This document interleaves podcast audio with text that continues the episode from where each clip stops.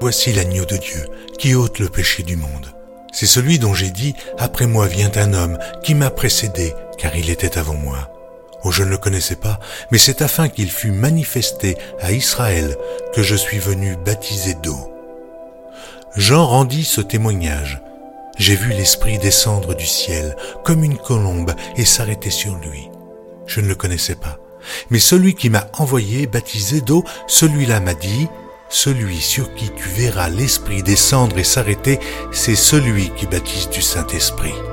Et j'ai vu, et j'ai rendu témoignage qu'il est le Fils de Dieu.